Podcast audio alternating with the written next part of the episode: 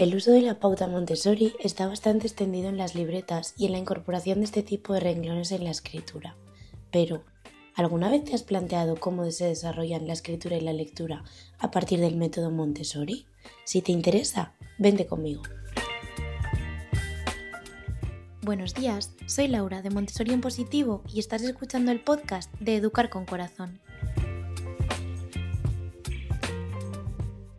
¿Qué tipo de método de lectura sigue Montessori? Cuando hablamos de educación infantil y de la adquisición de la lectura, hay dos métodos que podemos emplear. El método fonético se basa en la enseñanza secuencial de los sonidos individuales de las letras y grupos de letras. Es decir, si por ejemplo queremos enseñar la palabra casa, enseñaremos los sonidos k, a, s, a. Una vez trabajemos la unión entre cada símbolo gráfico con su correspondiente sonido, podremos desarrollar las habilidades de decodificación que les permitirán leer estas palabras y también escribirlas. Este enfoque busca establecer una sólida conexión entre cómo pronunciamos las letras y la representación escrita, permitiendo llegar a acceder a palabras que todavía no conocen, pero de las cuales pueden adivinar el sonido porque han establecido los links previamente. Contrariamente, hay otro método que se llama el método global y el cual se centra en enseñar a los niños a reconocer palabras como las unidades completas, sin necesariamente ir descomponiéndolas en sonidos.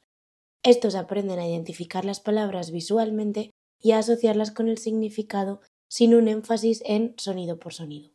La memorización visual y la comprensión del contexto son esenciales en este enfoque, ya que tenemos que memorizar muchísimas palabras diferentes. Este método lo que busca es fomentar la comprensión global de las palabras desde el principio, utilizando el contexto y el significado. De hecho, cuando hablamos de sistemas de lectura que utilizamos las personas, el acceso a la lectura se puede realizar a través de dos rutas principales, la visual y la fonológica. En la ruta visual, nosotros, como lectores, reconocemos las palabras con su forma visual, haciendo uso de nuestra memoria y directamente estando expuestos a palabras familiares.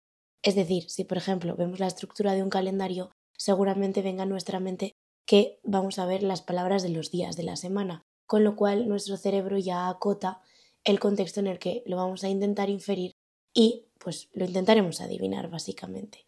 Esto es eficaz para palabras comunes que ya hemos memorizado otras veces y equivaldría al método global. Por otro lado, también tenemos la ruta fonológica, la cual implica descomponer las palabras en los sonidos individuales o los fonemas haciendo esta correspondencia. Los lectores, cuando utilizamos esta ruta, lo que hacemos es decodificar palabras asignando los sonidos a las letras y combinándolos para formarlas. En la práctica, los lectores solemos emplear una combinación de ambas rutas, adaptándonos a diferentes palabras y contextos para lograr una lectura efectiva y comprensiva. La dislexia es un trastorno de aprendizaje que afecta a la capacidad de una persona para leer, escribir y deletrear con precisión.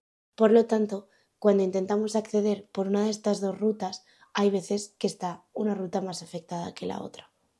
¿Qué quiero decir con esto? Que, por ejemplo, nosotros podemos saber si estamos haciendo la lista de la compra que seguramente los ingredientes que haya en ella pues serán alimentos.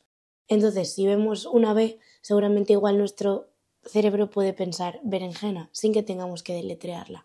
Sin embargo, cuando queremos acceder a palabras que no conocemos, que son más largas, eh, que no hemos escuchado y que estamos intentando adivinar cómo leerlas, estamos accediendo por la ruta fonológica, ya que no somos capaces de reconocerlas a golpe de vista porque son menos frecuentes, pero la conciencia fonológica que hay detrás y el ver cómo se leen y cómo se juntan los sonidos nos ayudan a poder identificarla para después poder pensar en el significado. Una vez explicadas las dos opciones entre lo que se suele escoger, el método Montessori hace uso de un método fonético, es decir, busca el acceso por la ruta fonológica. Priorizamos la adquisición de los sonidos y la correspondencia con la grafía frente a la lectura visual de las palabras, la cual llegará más tarde cuando los procesos estén más automatizados.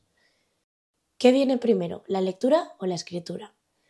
Contrariamente a lo que podemos pensar, y aunque son procesos que crecen bastante en paralelo, la escritura se anticipa un poquito a la lectura. Cuando tenemos una visualización en la mente del mensaje que queremos transmitir, sabemos la intencionalidad que hay detrás y manejamos mejor el contexto.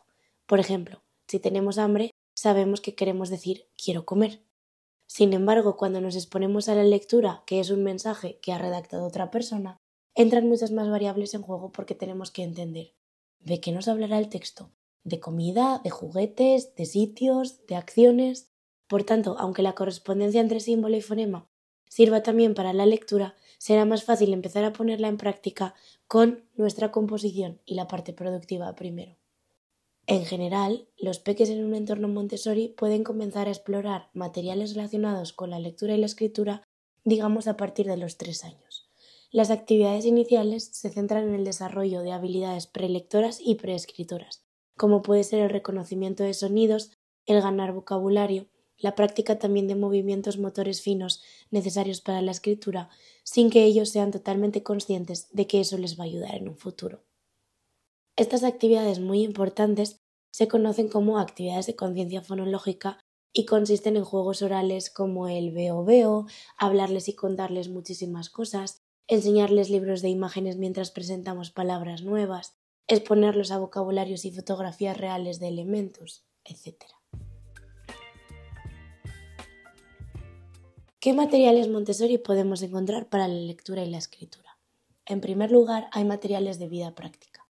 Como comentamos en otra entrada del blog, la cual voy a dejar en la descripción, el área de vida práctica tiene una función esencial en los primeros años del ambiente de comunidad infantil y de casa de niños. Los peques son introducidos a través de actividades que desarrollan habilidades motoras finas, como puede ser la pinza digital entre índice y pulgar, la manipulación de objetos pequeños, la práctica de movimientos circulares de la mano que van a necesitar más tarde para escribir. Esto se hace con objetos reales y satisfaciendo otros periodos sensibles como el orden, la necesidad de perfeccionamiento, la necesidad de hacer cosas del día a día que a ellos les producen bienestar y que necesitan para mejorar su autonomía, como puede ser ponerse zapatos, cocinar, cortar elementos, doblar trapitos, doblar ropa, etc. Entrando en materiales más específicos, ya podemos pasar a las letras de lija. Las letras de lija son uno de los materiales yo creo que más conocidos en Montessori. Para conseguir una absorción no solo visual, sino también por los sentidos, y dada la importancia de la parte sensorial en la etapa 06, son unas letras en papel de lija sobre una superficie lisa. Los niños, con sus dos dedos, trazan la direccionalidad de la letra mientras se asocia el sonido con el trazo. Es decir, le estaremos diciendo al peque e, mientras con nuestro dedo índice y corazón pasamos en la dirección que formamos la E para que se vayan acostumbrando. Las letras se van presentando en pequeños grupos mientras se van afianzando y se reconocen con mayor facilidad. Se introducen letras en minúscula normalmente y dependiendo del centro en cursiva o en imprenta. La verdad es que cada decisión tiene sus pros y sus contras. Después vamos con el alfabeto móvil. El alfabeto móvil también es una de las herramientas más utilizadas. Es un abecedario con letras de maderas y en su primera versión las consonantes y las vocales tienen colores diferenciados, azules y rojas, correspondientemente. Este alfabeto ayuda a desarrollar la capacidad de escritura sin que la mano tenga que estar necesariamente preparada para hacer los trazos. Con este pueden comenzar a formar palabras, frases, ligar imágenes con la descripción y la escritura de la palabra, mientras tienen un apoyo visual y así también se acuerdan de cómo se escribía cada letra. A veces se puede complementar con una alfombra que inicia el uso de la pauta Montessori y la colocación de las letras en los renglones. Las cajas de sonido. Tanto en el trabajo de preescritura como en el de iniciación, en la parte del trabajo tan importante de la conciencia fonológica, las cajas o bolsas de sonidos son muy útiles para este aprendizaje. Se pueden hacer de forma manual o cogiendo objetos pequeños y consiste en crear pequeños compartimentos con la grafía inicial del sonido y donde dentro se encuentran objetos, animales que comiencen por este. Por ejemplo, si creamos una cajita en la que tenemos la grafía de la C o el sonido K, podemos tener una campana, un coche, una cuerda, un camaleón, para que vayan trabajándolo. También se pueden generar cajas de sonidos de sonidos finales o sonidos que se incluyen en la propia palabra, pero solemos empezar siempre con el de inicio. Si quieres acceder a una plantilla descargable con ejemplos para trabajar con este material y con imágenes, lo voy a dejar en los próximos días en el canal de WhatsApp. Lo puedes encontrar buscando Montessori en positivo, pero también te voy a dejar el enlace en la descripción. Después de tener la conciencia fonológica y tener un poco más clara la idea de qué sonido corresponde a qué letra, pasamos a la lectura y la escritura integradas.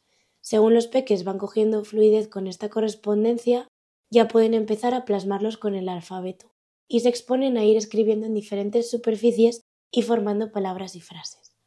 Antes de pasar a papel y escribir en diferentes pautas, hacen trabajo en superficies más grandes, como pueden ser pizarras sin líneas, con doble línea, con cuadrícula, para poco a poco ir dominando el agarre del lápiz y la distribución de los espacios en el papel. ¿Qué son las series de lectura de Montessori? Cuando enseñamos el inglés, los materiales de lectura se dividen en tres series, que son la serie roja, la azul y la verde. En el primer nivel presentamos palabras formadas por consonante, vocal, consonante, que se pueden transcribir juntando los sonidos que han ido aprendiendo. Por ejemplo, cat, sit, mat, tin son palabras muy cortitas en las que ellos pueden ir haciendo la formación de k, a, y cada vez ir haciéndolo más largo hasta que consiguen entender que pone cat. Poco a poco se van metiendo dígrafos de doble consonante como pueden ser la B y la L o la C, la R y después ya añadir vocal y consonante como por ejemplo la palabra cangrejo, crab, porque es un poquito más difícil de decodificar. Y una vez ya nos hemos introducido en esta parte, el último set es el de palabras no fonéticas con combinaciones de sonidos o de diversas vocales, como podría ser la doble O que se lee como U, en el sentido de book. En español no existe una progresión en colores de los materiales porque muchas palabras se leen de manera fonética. En casi todo nuestro lenguaje es consonante vocal, consonante vocal, consonante vocal. Pero sí que nos vamos especializando también en dobles sonidos de consonantes como pueden ser la MB o la doble R y también en normas ortográficas y en la discriminación de cuando escribimos G y cuando escribimos J, B o V, Z o C, dependiendo de la vocal que sigue. Pero esto ya es un trabajo de mayor memorización cuando está muy adquirida la parte fonética. Espero que estos ejemplos te hayan podido ayudar a hacerte una idea de cómo trabajamos la adquisición de la lectura y escritura con el método Montessori. Si te gustaría ampliar la información o consultar alguna duda, puedes encontrarme por email en laura.montessorienpositivo.com, por redes sociales con el mismo nombre de usuario y también por la página web. Como siempre, te dejo todos los datos por la descripción. Ya, antes de irme, me gustaría pedirte un par de cosas. Si te interesa que saque descripciones más detalladas de estas presentaciones, porque te gustaría ponerlo en práctica, me gustaría que me escribieras un comentario haciéndomelo saber y que si crees que alguien que pueda estar interesado puede enriquecerse con estas explicaciones, se lo compartas. Millones de gracias y hasta la próxima. Chao.